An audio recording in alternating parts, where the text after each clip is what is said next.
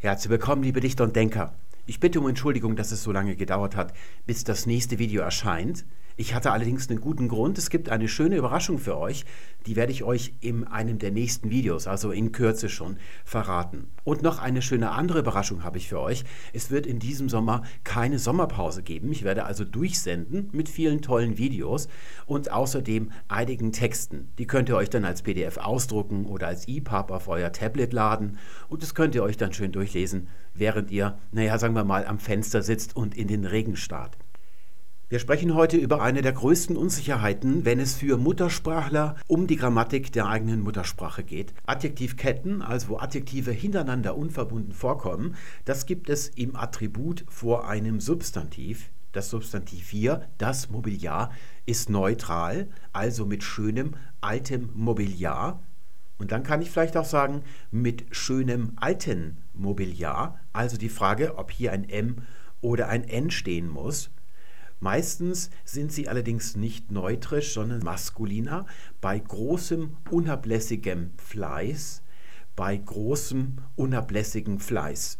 Also um diese Frage geht es heute und auf die kommt man eigentlich nicht, wenn man so alleine auf der Blumenwiese liegt, sondern wo man mit anderen Menschen zusammentrifft. Jedenfalls sehen so die E-Mails aus, und das ist der Hintergrund für E-Mails, die ich von Zuschauern geschickt bekomme. Zum Beispiel ein Autor, der mit seinem Lektor zusammenarbeitet, da sagt der eine, es gehört sich so, der andere sagt, das andere ist richtig. Oder Redakteurin einer Redaktion. Also überall, wo Menschen miteinander zu tun haben. Zum Beispiel habe ich neulich erst eine bekommen, da war es eine Formulierung in einem Katalog in einer Firma und da waren eben die Kollegen uneins, wie es zu heißen habe. Wenn dann solche Muttersprachler miteinander diskutieren, ergibt sich meistens ein Missverständnis, das daher rührt, dass man als Muttersprachler ja keine Ahnung von Grammatik haben muss, um seine Muttersprache grammatikalisch richtig sprechen zu können. Man hat also als Muttersprachler normalerweise keinen Überblick über die Grammatik, so wie wir sie vielleicht hier entwickeln oder wie man sie eben als, als Deutschlehrer auch hat oder als Lateinlehrer oder als Sprachwissenschaftler, sodass sich ein Missverständnis ergibt, dass die Befürworter dieser oberen Variante hier mit dem Doppel-M sagen, dass das da unten falsch wäre, weil man hätte ja hier einen Dativ und dann würde man zum Akkusativ wechseln und das wäre falsch. Das wäre irgendwie eine Schlampigkeit der Umgangssprache. Das ist aber nicht so. Es hat mit Akkusativ nichts zu tun. Also diese Beispiele hier stehen nicht umsonst beide im Dativ. Das ist nämlich der Hauptkandidat, wo das passiert. Und was wir hier vorne sehen, die Form mit dem M, das ist die starke Beugung des Adjektivs. Und was wir da als Abweichung dann zum N haben, das ist die schwache Beugung, ist aber auch der Dativ. Man sagt zum Beispiel dem alten Mann. Da haben wir nämlich auch das N und da würde das niemand für falsch befinden. Als Laie würde man nachschlagen und zwar in einer Quelle. Man hat irgend so eine Grammatik oder in diesem Falle hier, das ist der Rechtschreibduden, da ist vorne ein kleiner Abschnitt zur Grammatik drin, da schlägt man nach und dann weiß man Bescheid. So geht man normalerweise als Laie vor. Das werden wir jetzt also machen mit dem Duden von 1967. Das ist also eine alte Ausgabe für die alte Rechtschreibung natürlich noch. Aber das spielt ja hier keine Rolle. Da heißt es also über die Beugung von solchen mehreren beigefügten Eigenschaftswörtern, mehrere vor einem Hauptwort stehende Eigenschaftswörter werden in gleicher Weise, das heißt parallel gebeugt. Und zwar auch dann, wenn das unmittelbar vor dem Hauptwort stehende Eigenschaftswort mit dem Hauptwort einen Gesamtbegriff bildet. Gemeint ist damit, dass man zum Beispiel auch sagen kann, neue physikalische Entdeckungen. So hieß, glaube ich, das Beispiel, das wir mal vor langer, langer Zeit, ganz am Anfang von Bellettre, da hatten wir mal ein Video über das Adjektiv. Da haben wir das, glaube ich, gewählt. Dieses Video braucht ihr euch nicht mehr ansehen, weil das schon so alt ist. Ich werde alles, was wir brauchen für die Beantwortung dieser Frage heute nochmal darstellen. Da haben wir also nicht alle Entdeckungen, die neu sind, vereinigt mit der Menge aller physikalischen Entdeckungen, sondern wir haben zunächst mal nur physikalische Entdeckungen und von denen nur die neuen, also die Relativitätstheorie nicht mehr, sondern zum Beispiel das Higgs-Boson. Das ist dann noch mit drin. Also eine Schnittmenge. Das meinen die hier, glaube ich, mit dem Gesamtbegriff. Denn gleich dahinter kommt diese Angabe zur Setzung des Kommas. Und das ist eine andere Schwierigkeit, die aber nur eingebildet ist. Das ist eine ganz einfache Sache. Wenn man zwischen diese beiden Adjektive von einem Substantiv ein und setzen kann, dann solltet ihr ein Komma setzen. Wenn man das nicht kann, dann steht da auch kein Komma. Das kann man also ganz untheoretisch, ganz ungrammatisch beantworten, allein aus dem Sprachgefühl heraus. Es wäre zum Beispiel bei den neuen physikalischen Verbindungen eben nicht möglich, neue unphysikalische Verbindungen. Aber wir hatten vorhin, glaube ich, das alte, da muss ich gerade nochmal zurückschalten. Was hatte ich denn dafür? Also mit schönem alten Mobiliar. Da würde das möglich sein. Schönes und altes Mobiliar sind also beides Eigenschaften von diesem Mobiliar, das da gemeint ist. Und deswegen steht hier ein Komma. Darunter folgen nun die Beispiele. Ich hoffe, die könnt ihr noch sehen. Ein tiefer, breiter Graben. Und da wird natürlich nicht gesagt, ein tiefer Breitegraben. Beim Nominativ haben wir dieses Problem also gar nicht. Da sind wir uns alle einig, wie das zweite Adjektiv zu klingen hat.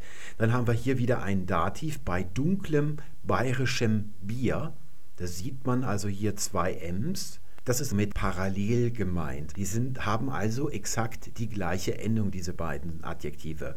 Und jetzt wird aber nochmal auf diese Frage eingegangen, die wir aufgeworfen haben. Im Wem-Fall der Einzahl bei Eigenschaftswörtern, die vor einem männlichen oder sächlichen Hauptwort stehen, wird jedoch das zweite Eigenschaftswort aus lautlichen Gründen noch häufig schwach gebeugt. Auf schwarzem, hölzernen Sockel, also schwarzem hölzernen Sockel. Für einen normalen Muttersprachler ist die Sache damit erledigt. Er kann hier oben erkennen, was richtig ist, nämlich die gleiche Beugung, und da unten erfährt er dann noch, was von der anderen Variante, die ihm vielleicht mal so kurz vorgeschwebt ist, zu halten ist, das wird eben von Zeitgenossen noch aus lautlichen Gründen, also aus Schlampigkeit beim Sprechen, noch so gebraucht. Und da weiß er also, was er zu tun hat, wird auch diese gesamte Hierarchie der Argumentation plausibel finden. Das ist diese Fernplausibilität, wie ich das nenne. Wenn man mal so schnell hinblickt, wirken viele Dinge plausibel, die bei näherem Hinschauen überhaupt nicht mehr plausibel wirken oder der als der letzte Unsinn sich schon entpuppen dann. Wobei das jetzt noch nicht gesagt ist. Ihr als Zuschauer von diesem Podcast solltet Zweifel bekommen sofort, wenn ihr sowas lest. Denn was bedeutet das, wenn hier unten steht, aus lautlichen Gründen noch häufig schwach gebeugt. Es bedeutet, dass im deutschen Sprachgebiet, das von 90 bis 100 Millionen Menschen besiedelt wird, wenn man da so durchreisen würde, dass man überall ständig in der Allgemeinsprache diese Beugung, die schwache, vernehmen würde. Wie kommen die also dann darauf zu sagen, dass diese Eigenschaftswörter gleich gebeugt werden, also gleich klingen? Ihr würdet jetzt vielleicht sagen, wenn ihr genau lest, da steht noch häufig schwach gebeugt, dass das hier vielleicht eine ältere Geschichte ist, die eben durch die Mundarten, das gibt es ja häufig, dann noch erhalten sind und sich so ein bisschen in der heutigen Standardsprache gehalten haben, wohl das eben hier der neuhochdeutsche Standard wäre. Das ist aber nicht so. Wir werden da heute gar nicht so drauf eingehen, wie das in früheren Phasen des Deutschen gewesen ist. Ich kann nur ganz grob sagen, dass es viel vielfältiger gewesen ist und das, was man so in Handbüchern findet, wenn man nachschlägt, zu kurz ist. Man muss diese Sache systematisch erforschen. Man muss sich zum Beispiel ein Korpus bauen aus den Werken eines Schriftstellers zu einer Zeit und dann alles anschauen, was er da so gemacht hat, an, wenn er mehrere Adjektive hintereinander gekettet hat, wie er sie so behandelt hat. Und dann sieht, nimmt man sich noch andere Schriftsteller und dann entwickelt man eine Vorstellung davon, die allerdings wahrscheinlich komplex ist. Das lassen wir mal weg heute. Das hat also nichts mit der Vergangenheit zu tun. Das ist ja sowieso kein Argument, wie es früher gewesen ist. Denn wenn das ein Argument wäre, dann müssten wir heute Altdeutsch sprechen. Also die früheste Form des Deutschen, die wir kennen. Dann gäbe es überhaupt keinen Grund, irgendwie was Moderneres zu sprechen, wenn das irgendwie ein Argument wäre. Der wahre Grund ist, dass diese Regel hier von Duden etabliert worden ist und da unten sind Leute, die sich den Duden nicht gekauft haben. Deutsch ist aber nicht, was der Duden uns vorschreibt, sondern wie wir sprechen. Und wir sprechen nun mal so auch. Es gibt natürlich auch Leute, die so sprechen, das ist auch richtig, ich kann schon mal die Auflösung verraten. Aber wenn Leute so sprechen, dann ist das Deutsch und nichts anderes. Jetzt könnt ihr vielleicht sagen, okay, aber der Duden ist nun mal das prominenteste Wörterbuch und allein aus praktischen Gründen, aus Gründen der Praktikabilität, der Duden vereinigt eben die meisten Muttersprachler hinter sich, dass er da so gewisse Tendenzen oder gewisse Vorlieben vorgeben könnte. Wenn aber die Menge tatsächlich ein Argument wäre, das würde mich persönlich sehr freuen, denn die Zuschauerzahlen von meinen Videos liegen um Dimensionen über den fast Gesamtauflagen von Duden. Die würden sich wünschen, dass sie so viele Zuschauer hätten wie ich. Und da kann ich also mit Fug und Recht behaupten, dass das, was mir vorschwebt, dann eben das wäre, wie die Deutschen zu sprechen hätten, was ich allerdings niemals tun würde.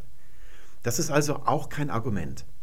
Ist also die Frage, was meinen die damit? Und das ist bei Duden eben leider das häufige Problem, dass sie solche Vorschriften bringen, ohne zu sagen, wie sie eigentlich darauf kommen. Das gilt auch für die Schreibungen, die sie haben. Das gesamte Korpus, aus dem die all ihre Erkenntnisse und Weisheiten schöpfen, ist ja verschlossen. Da darf man nicht reinschauen. Auch Sprachwissenschaftler wie ich dürfen da nicht reinschauen. Das ist ein Betriebsgeheimnis von Duden. Sodass die dann eben diese kurzen Vorschriften haben, von denen sie behaupten, dass sie sie ableiten würden aus dem wirklichen Sprachgebrauch, was hier nicht stimmt, aber das ist ja nun mal auch ein sehr altes Buch. Die Leute nehmen das als Vorschriften und so manipuliert der Duden die ganze Zeit die Sprache. Das sollte man um jeden Preis vermeiden als Sprachwissenschaftler, dass man Sprache manipuliert. Es wäre etwa so, als wenn man als Physiker irgendwie das äh, Raumzeitgefüge manipulieren würde. Das wäre ja auch nicht so toll. Deshalb habe ich mir mal was anderes angesehen. Das kommt auch aus dem Hause Duden.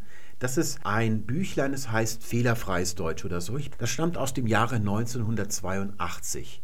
Und da geht es jetzt um den richtigen Sprachgebrauch in solchen Zweifelsfällen. Und da hören wir eine Begründung oder eine etwas tiefergehende Begründung, was es damit auf sich hat. Da heißt also das Beispiel nach langem, schwerem Leiden. Und jetzt kommt genau das Gleiche, was wir gerade schon gelesen haben. Zwei Adjektive, die als Beifügungen vor einem Substantiv stehen, werden beide in gleicher Weise gebeugt, also entweder beide schwach, der fleißige, geschickte Mann, oder beide stark, ein großer alter Schrank. Man nennt das die parallele Beugung. Naja, das ist so ähnlich wie das mit dem Gesamtausdruck. Das sind also Wörter, die man sich bei Duden ausgedacht hat und die sonst niemand kennt auf der Welt. Sie, sind, sie ist typisch für das deutsche Adjektiv. Und dem darf ich gleich schon mal widersprechen. Wenn man sich diesen Gebrauch durch die Zeiten hindurch ansieht, vom Althochdeutschen bis heute, dann sieht man, dass eben gerade diese parallele Beugung überhaupt, diese einheitliche Behandlung eben ganz undeutsch ist. Das Deutsche ist, dass man da eben Varianten findet. Nun gibt es aber den sogenannten Gesamtbegriff, das ist also eben wieder gerade das, der Fall, wo dann kein Komma steht zwischen den Adjektiven, bei dem das letzte Adjektiv enger mit dem Substantiv zusammengehört und mit ihm zusammen ein oder mehrere weitere Attribute erhält. Das bayerische Bier ist dunkel, das dunkle bayerische Bier. Der Gesamtbegriff wird auch Einschließung genannt. Jetzt kommen wir lauter Begriffe und Durchetikettierungen, ohne dass das irgendeinen Nutzen bringen würde. Und jetzt kommt das, was wir auch schon gesehen haben. Früher hat man in diesen Fällen das letzte Adjektiv. Also in solchen Fällen, wo eben das hinterste Adjektiv enger zum Substantiv gehört als die anderen oder die vorhergehenden, vor allem im Dativ Singular des Maskulinums und Neutrums schwach gebeugt. Und das stimmt nicht. Denn wenn ihr euch diese Frage gestellt habt aus eurem Sprachgefühl heraus und vielleicht zu, dieser, zu diesem N hintendiert seid, dann habt ihr eben gerade diesen Gesamtausdruck. Das ist eben in den meisten Fällen nicht der Fall. Wir hatten das ja vorhin. Ich kann da gerade noch mal hier noch mal die Beispiele. Das ist also nicht so, dass das Alte enger zum Mobiliar gehört, sondern wenn man sagt mit schönem alten Mobiliar, dann sind diese beiden, die beziehen sich gleich weit und, oder gleich eng auf dieses Substantiv. Und so ist es auch hier mit großem unablässigem Fleiß. Das könnte man auch umdrehen mit unablässigem großem Fleiß. Das beides geht. Das ist also kein Gesamtausdruck und genau dort entstehen diese Fragen. Da sehen wir also, dass da etwas durch eine Ad-hoc-Begründung erklärt werden soll, und wenn wir uns mal das Beispiel ansehen, auf die solltet ihr immer achten, wenn ihr Grammatiken lest. Das bayerische Bier ist dunkel, was schon mal nicht stimmt. Es gibt zwar in Bayern dunkles Bier, aber das meiste Bier, das in Bayern getrunken wird, ist nicht dunkel. Höchstens trinkt mal einer ein dunkles Weißbier. Während man zum Beispiel auch in Düsseldorf, da trinkt man Altbier, das ist auch dunkel. Das ist also jetzt schon mal sachlich nicht richtig. Und was jetzt aus diesem hier gemacht wird, ist, das dunkle bayerische Bier.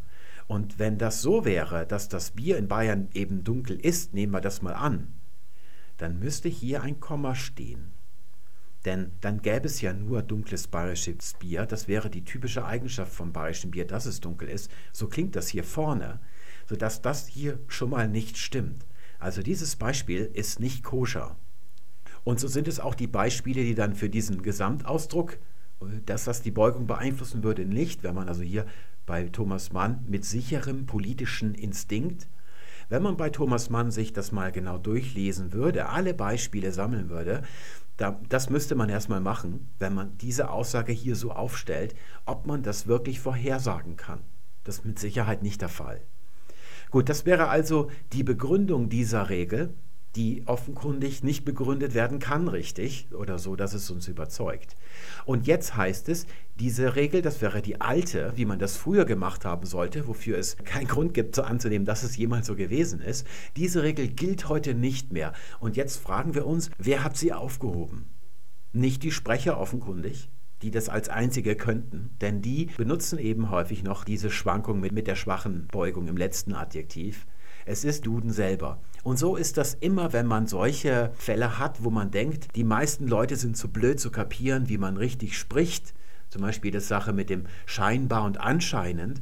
In Wirklichkeit hat sich das mal irgendein Heini ausgedacht, der eine Grammatik rausgegeben hat. Der hat das zusammen definiert, aber niemand hat die Grammatik gekauft oder niemand hat auf ihn hören wollen. Und zwar aus gutem Grund, weil das, was er sich da zusammengebaut hat, nicht taugt im Alltag, Unsinn ist und dann wird das eben über Jahrhunderte teilweise, wie in diesem Fall sind es zweieinhalb Jahrhunderte, mitgeschleift und die Bildungsbürger glauben, dass die meisten Leute zu blöd sind, scheinbar und anscheinend richtig zu gebrauchen. In Wirklichkeit gebrauchen sie diese Wörter einfach immer weiter, wie sie sie immer schon gebraucht haben. Sie haben einfach keine Notiz von diesen Grammatikern und ihren Kunstdefinitionen genommen. Das ist das, was in Wirklichkeit bei solchen Fällen immer dahinter steckt. Die wollen jetzt also hier Ordnung reinbringen bei Duden und verbieten, wie die Deutschen eben nun mal gerne sprechen. Und jetzt kommt hier unten noch eine Überraschung. Nachdem uns oben erklärt worden ist, dass der Gesamtausdruck, also die, wenn ein Gesamtausdruck vorliegt, dass man dann zur Schwachen übertritt, um zu markieren, dass das letzte Adjektiv enger zum Substantiv gehört, was nicht nötig ist in der Sprache, denn das ist ohnehin klar. Es gibt überhaupt keinen Grund, das zu machen. Es ist nicht notwendig. Jetzt kommt der wirkliche Grund. Und das ist bemerkenswert, denn wenn ich sowas schreiben würde, also oben eine Begründung gebe und da unten dann erkläre, dass der obere Grund anscheinend gar nicht der wirkliche gewesen ist, dann würde meine Lektorin das merken. Da würde ich hier ganz viele Kommentare und rote Anstreichungen finden. Naja, schauen wir mal, wie der, richtige, der wirkliche Grund lautet. Der wirkliche Grund für die alte Dativregel ist nämlich etwas ganz anderes. Beim Sprechen wird die zweimalige Endung em als störend, als unbequem empfunden und darum ist man in das leichtere en ausgewichen. Also zunächst mal ist das, auch wenn das jetzt kein sprachwissenschaftliches Buch ist, sondern ein praktisches Buch für den Alltag, ist es nicht richtig, solche kausalen Begründungen in der, dem Sinne zu bringen. Man muss Strukturen nachweisen. Also wie hat sich das entwickelt? Na, das wäre also jetzt schon mal sprachwissenschaftlich ein, kein Grund. Aber wir können es ja jetzt erstmal stehen lassen. Es sind also mehr lautliche Gründe als Gründe der Logik. Das ist die dem Dativ Singular eine Sonderbehandlung, da wir sinnlose Gänsefüßchen, was haben die zu bedeuten, äh, verschaffen. Grammatisch gesehen ist die schwache Beugung des letzten Adjektivs nicht korrekt. Wenn das stimmt, wenn Aussprachebequemlichkeiten grammatikalisch falsch sein könnten, dann dürfte es auch nicht die Zauberin heißen. Denn wir haben erstmal den Zauber, der Zauber, daraus der Zauberer, das ist einer, der den Zauber macht. Und wenn ich davon eine weibliche Emotionsableitung bilde, die Zaubererin, ja, dann wird das im Deutschen zu die Zauberin. Da wird also diese zweimal das ER zu einem vereinfacht, das nennt man Haplologie, und das müsste dann auch grammatikalisch, also was die Wortbildung angeht, falsch sein. Das ist es aber nicht, denn jeder redet so. Noch schlimmer, wenn das hier stimmt, dann dürfte es die schwache Beugung des Adjektivs oder die Trennung in starke und schwache Beugung des Adjektivs im Germanischen, also nicht nur im Deutschen, nicht geben. Denn sie ist zu genau diesem Zweck oder mit diesem Ziel erschaffen worden. also erschaffen worden ist nicht das richtige Wort, sie hat sich so herausgebildet vor 2500 Jahren. Etwas mehr noch, ihr könnt noch ein paar Jahrhunderte draufpacken. Zu nichts anderem ist diese Deklinationsform des Adjektivs, die dem Germanischen so eigen ist, entstanden. Denn wenn ihr Latein oder Französisch in der Schule hattet, dann werdet ihr wissen, dass dort das Adjektiv immer gleich gebeugt wird. Da gibt es solche Schwankungen nicht. Egal, ob es als Attribut auftaucht, egal mit wie vielen anderen Wörtern es da im Attribut herumlungert oder ob es im Prädikativ vorkommt, dieselbe Form. Das ist so ein bisschen wie ein Foto, das ich mal gesehen habe von dem Tsunami in Südasien. Da sieht man einen Mann, der steht in einem Schnappschuss vor einer 10 Meter hohen Welle und hält so, streckt so die Hände aus. Und auf diesem Schnappschiff sieht es so aus, als würde er diese Welle aufhalten. Mit der Kraft seiner Hände oder mit der Kraft seiner Ausstrahlung, seiner Aura. Wenn man das natürlich als Videofilm sich ansieht, wird man sehen, dass die Welle eine Zehntelsekunde später diesen Mann wegreißt. Also da sieht man eigentlich erst die Gewalt oder diese Kraft, die da auf diesen Mann gleich einwirken wird. Und diese Kraft der schwachen und starken Deklination, die wollen wir uns nochmal ansehen. Ihr seht hier urgermanisch, das ist so klassische Rekonstruktion, also vor etwa 2500 Jahren nimmt man so an. Das ist sehr schwierig bei urgermanisch, wann das wirklich genau gesprochen ist, also wann das losgegangen ist und wann es in die nächste Phase übergegangen ist, ist bei germanisch nicht so einfach. Und wir sehen hier keine Adjektive, sondern Substantive. Also einmal das Wort für Tag, die linke Spalte hier, das ist urgermanisch, die vier Fälle im Singular und dann habe ich noch P für Plural, das ist Althochdeutsch und das hier ist dann heutiges Deutsch. Und da seht ihr, es gibt bei den Substantiven, das sind also die männlichen, auf die beschränken wir uns, die starke Beugung des Substantivs, die erkennt man daran, dass der Genitiv auf S endet. Und wir haben die schwache, das erkennt man daran, dass der Genitiv auf N endet. Und hier seht ihr auch, warum die stark genannt wird und die schwach. Denn hier verändern sich die Formen stärker als dort unten. So, deswegen hat Jakob Grimm das starke und schwache Deklination genannt.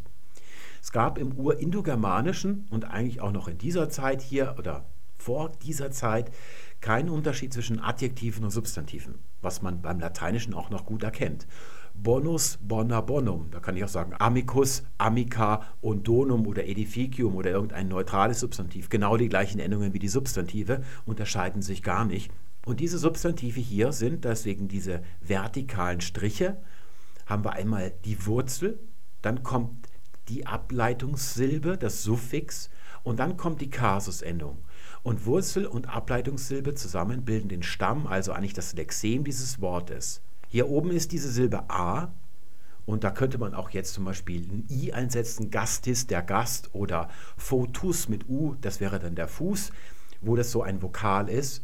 Da sind diese Vokale zwischen der Wurzel und der Kasus-Endungen hier zusammengeschwolzen, aber die Endungen blieben eigentlich erhalten. Naja, dieses S ist weggefallen, das ist auch das gleiche S wie lateinisch amicus oder griechisch Sokrates hinten. Das ist im Deutschen weggefallen. Gotisch heißt es noch Dax mit S hinten dran.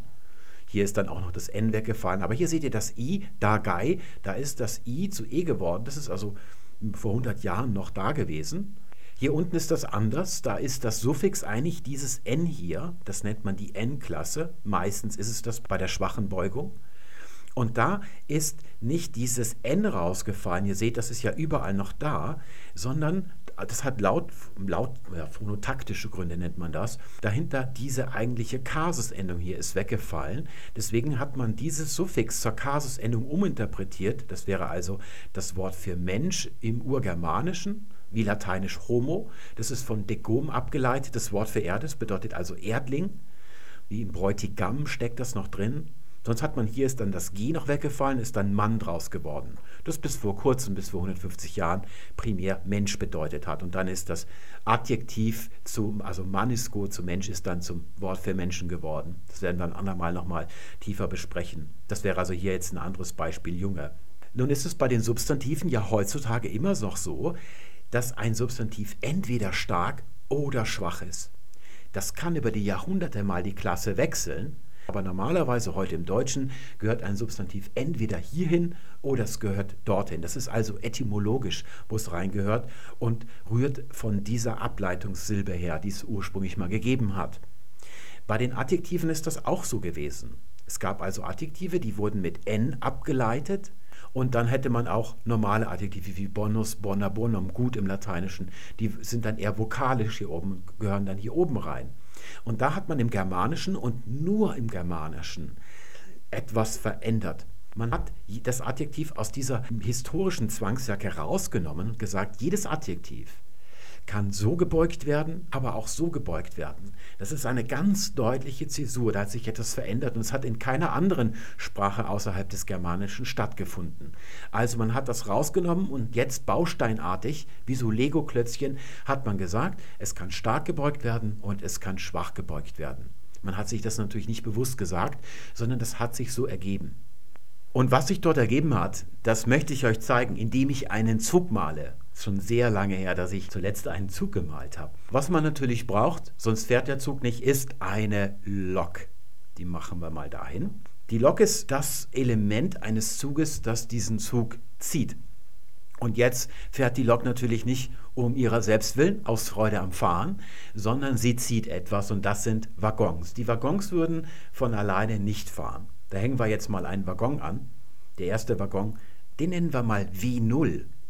So macht es der Computer. Der zählt ja auch ganz gern bis 10, aber er hat das Problem, dass er keine 10 Finger hat und auch nicht Zahlwörter kennt wie ihr, 1, 2, 3, 4, 5, 6, 7, 8, 9, 10, sondern er hat Ziffern zur Verfügung alleine und da fängt er schon bei 0 an zu zählen, das ist das erste Element.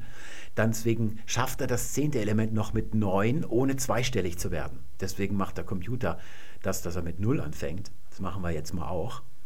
Und jetzt brauche ich noch einen zweiten Waggon, sonst wirkt das ein bisschen mickrig. Hänge ich noch einen zweiten Waggon an und dann noch einen dritten. Und der Zug könnte in der Wirklichkeit jetzt losfahren. In unserem Falle, bei unserer Adjektivkette, die sich so wie Waggons hier bewegen, haben wir hinten ja noch ein Substantiv. Das wäre also zum Beispiel der Auftraggeber. Ich nenne den jetzt mal User. Das ist also der, der den Auftrag gibt, dass irgendwas mit dem Zug, mit der Bahn befördert werden soll. Das wäre also jetzt noch das Besondere. Und die Lok wird ausgewählt nach den Wünschen des Kunden. Die nennen wir jetzt mal Master. Das ist der Grund, warum ich mit Null angefangen habe zu zählen. Falls ihr einen Computer habt und habt da mehr als eine Festplatte zum Beispiel drin, heute ist es kein Problem, wenn man sich noch eine zweite Festplatte kauft, für Kätzchenvideos oder so, dann steckt man die einfach rein. Dann ruft man noch das Disk-Management auf, wenn der Computer hochgefahren ist. Und dann sucht man sich noch seinen Lieblingsbuchstaben aus für das Laufwerk, wenn man Windows hat. Und dann kann die Sache losgehen. Früher war das ein bisschen komplizierter. Da musste man an diesen an den Steckverbindern, die an der Festplatte dran waren, da musste man so Gumminoppen auf diese Pins drauf machen. Und damit hat man dem Computer mitgeteilt, in was für einen Status die Festplatte in seinem System hatte. Die konnte nämlich entweder Master sein oder Slave. So nennt man das. So ist das also auch hier bei unserem Zug. Wir haben vorne eine Log, das ist der Master, der richtet sich direkt nach den Wünschen des Users und dahinter haben wir dann Slaves. Und dieser Master hier, der hat eben, was die Nominalphrase angibt, die wir hier haben, haben wir also zum Beispiel, da steigt jetzt ein Mann hier hinten ein oder der gibt den Auftrag. Mann ist ein Maskulinum und dann wird die richtige Log ausgesucht und das ist der. Der ist ein Pronomen und hat die Pronominalendungen. Und von diesen Pronominalendungen kommen die starken Endungen des Adjektivs her. Und zwar nicht nur teilweise, wie es in Handbüchern noch so heißt, sondern zu 100 Prozent. Deswegen heißt es blinder Mann, wenn man da jetzt keinen Artikel davor hätte. Das können wir vielleicht gerade mal machen. Ich setze mal vorne ein Substantiv hin, das wäre dann das erste, großer Mann. Da seht ihr, das ist die starke Beugung hier des Adjektivs, identisch mit der starken Beugung, was wir hier bei den Pronomina sehen. Dieser Mann, der Mann, großer Mann. Hier steckt also die meiste Aussagekraft drin und das bezieht sich auf die Kategorien. Es sind eigentlich nicht wirklich Kategorien, also keine Ideen, die dahinter stehen. Genus, Numerus und Kasus. Geschlecht, Zahl und dann auch noch der Fall. Das ist Nominativ, es ist Maskulinum und es ist Singular. Das sind die Informationen, die die Log hier voranträgt. Und wenn das kommt, weiß ich, dass ganz hinten ein Substantiv kommen muss, das diese Eigenschaften eben auch hat. Die konkurrieren miteinander. Was passiert jetzt, wenn ich dieses Adjektiv mit dem Artikel verwenden möchte? Dann wird es schwach gebeugt. Der Großseemann. Das ist also der Slave Mode. Hier vorne ist die Information, auf die es grammatikalisch ankommt, ja gegeben. Und jetzt kommen die uneindeutigeren Formen, habt ihr gerade gesehen, äh, Junge, Jungen, Jungen, Jungen, Jungen und im Plural würde es nochmal viermal so weitergehen. Wenn ich diese schwache Form höre, dann weiß ich, ich bin mitten in einer Nominalphrase. Das schließt unser Sprachzentrum darauf und wartet jetzt weiterhin auf das Substantiv. Und diesen Vorgang nennt man Serialisierung. Das ist der Ausdruck, den man in der Sprachwissenschaft verwendet. Es gibt Sprachen wie die Turksprachen zum Beispiel, die das sehr weit getrieben haben, also ein sehr elaboriertes System der Serialisierung haben. Das nächste Beispiel wäre Zug. Und da möchte ich jetzt sagen, dass sich etwas in einem Zug befindet. Da heißt also in. Und jetzt weiß ich noch nicht genau als Hörer, ob ein Dativ oder ein Akkusativ folgt. Das hängt vom Verbum ab. Also ich steige in einen Zug oder ich sitze in einem Zug. Ich sage mal, ich sitze in einem langen Zug. Das ist der unbestimmte Artikel, der selber auch stark gebeugt wird.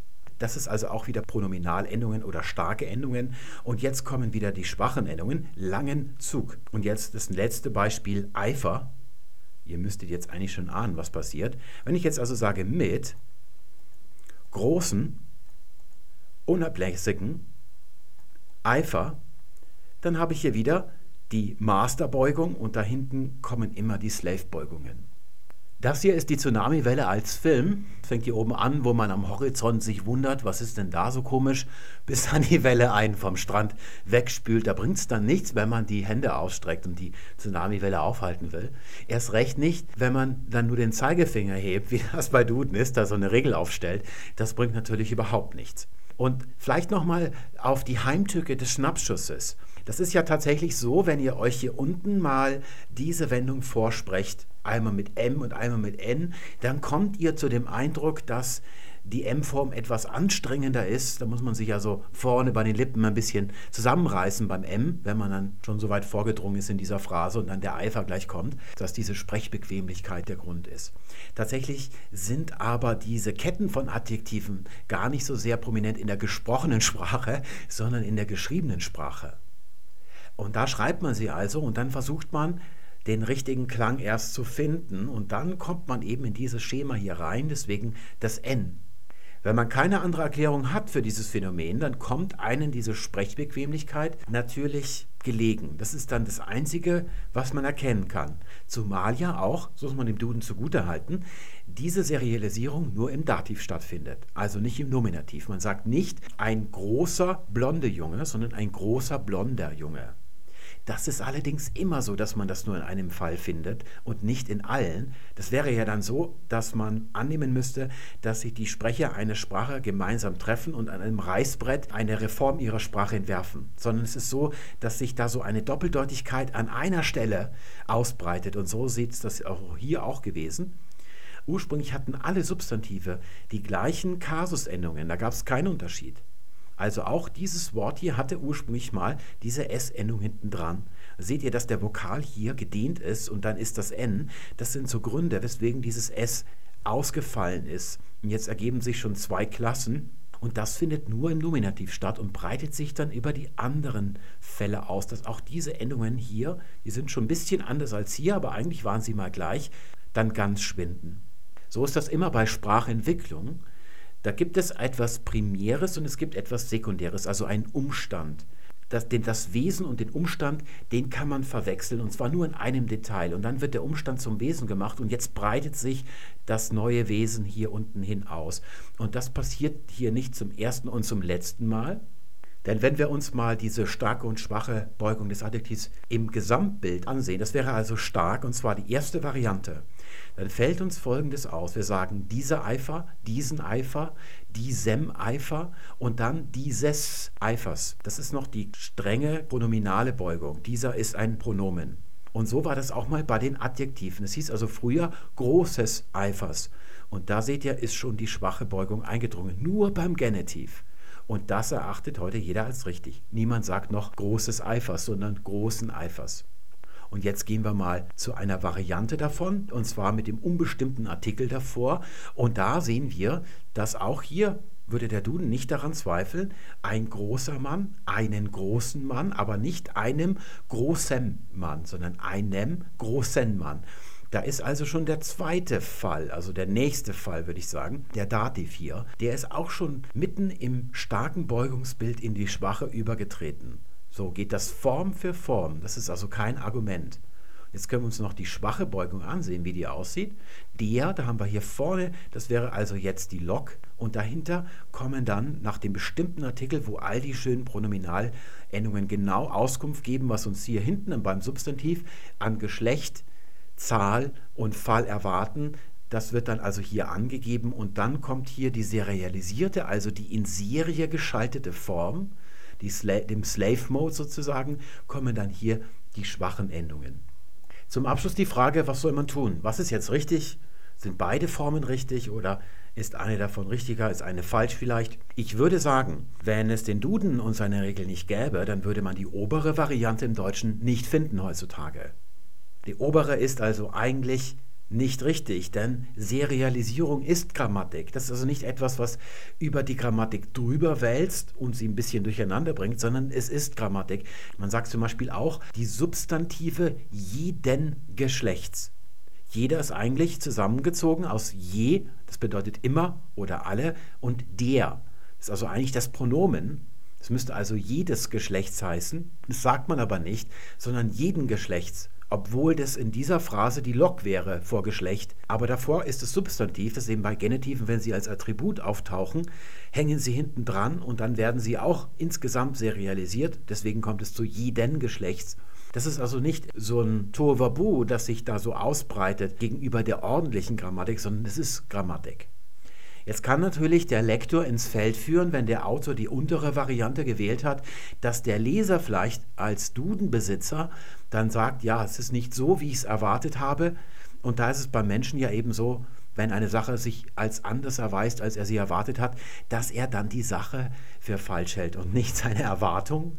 Und dann würde der Leser sagen, der Autor kann nicht mehr richtig Deutsch. Und wenn man einen Roman geschrieben hat, möchte man die Welt ja nicht mit richtigen, korrekten, wahrheitsgemäßen, wahrhaftigen Deutsch beeindrucken, sondern man möchte eine Geschichte erzählen. Und dann sagt man sich häufig, dass man lieber etwas Falsches schreibt, weil der Leser es für das Richtige halten wird. Also der Lektor will nicht unbedingt auf Wahrhaftigkeit hinaus, sondern darauf, dass der Leser gut durch den Text durchkommt und sich nicht an solchen Sachen stört. Da muss man halt dann konferieren, was ist. Aber ich würde sagen, dass das eigentlich nicht der Fall ist. Denn jeder so aus dem Lameng heraus würde die untere Variante wählen. Und das ist nun mal das, wie die deutsche Sprache wirklich ist, dieses Lameng. Das ist das Sprachgefühl. Auch Überlegungen aus dem Verstand, also solche Kunstprodukte, bringen nichts, wie es der Duden gemacht hat. Ihr könntet zum Beispiel sagen, ich nehme die untere Variante, wenn es eine Aufzählung ist und die obere, wenn ich das zweite Adjektiv nochmal emporheben will, also zeigen will, dass es auf derselben Stufe steht wie das erste Adjektiv. Also natürlich genau das Gegenteil von dem, was Duden da angenommen hat. Das wäre ja kontraikonisch, sondern ihr nehmt dann das hier, wenn das alt nochmal betont werden soll und wenn es in einem Schwung runtergehen soll, dann nehmt ihr eben hier hinten die schwache Beugung. Aber das ist ja etwas, was ihr euch im Verstand ausdenkt das muss ja dann auch irgendwie als Update vorher beim Leser hochgeladen werden, dass der das also weiß, dass ihr das im Verstand beabsichtigt habt. Er versteht eure Sprache ja so aus seinem Sprachzentrum heraus und wird das gar nicht zur Kenntnis nehmen. Sowas funktioniert also nicht. Das ist also keine gute Sache, wenn man sich solche Definitionen zusammenreimt, denn in der Sprache wird normal nichts definiert. Das war's für heute. Ich bedanke mich fürs Zuschauen. Alles Gute, bis bald. Tschüss.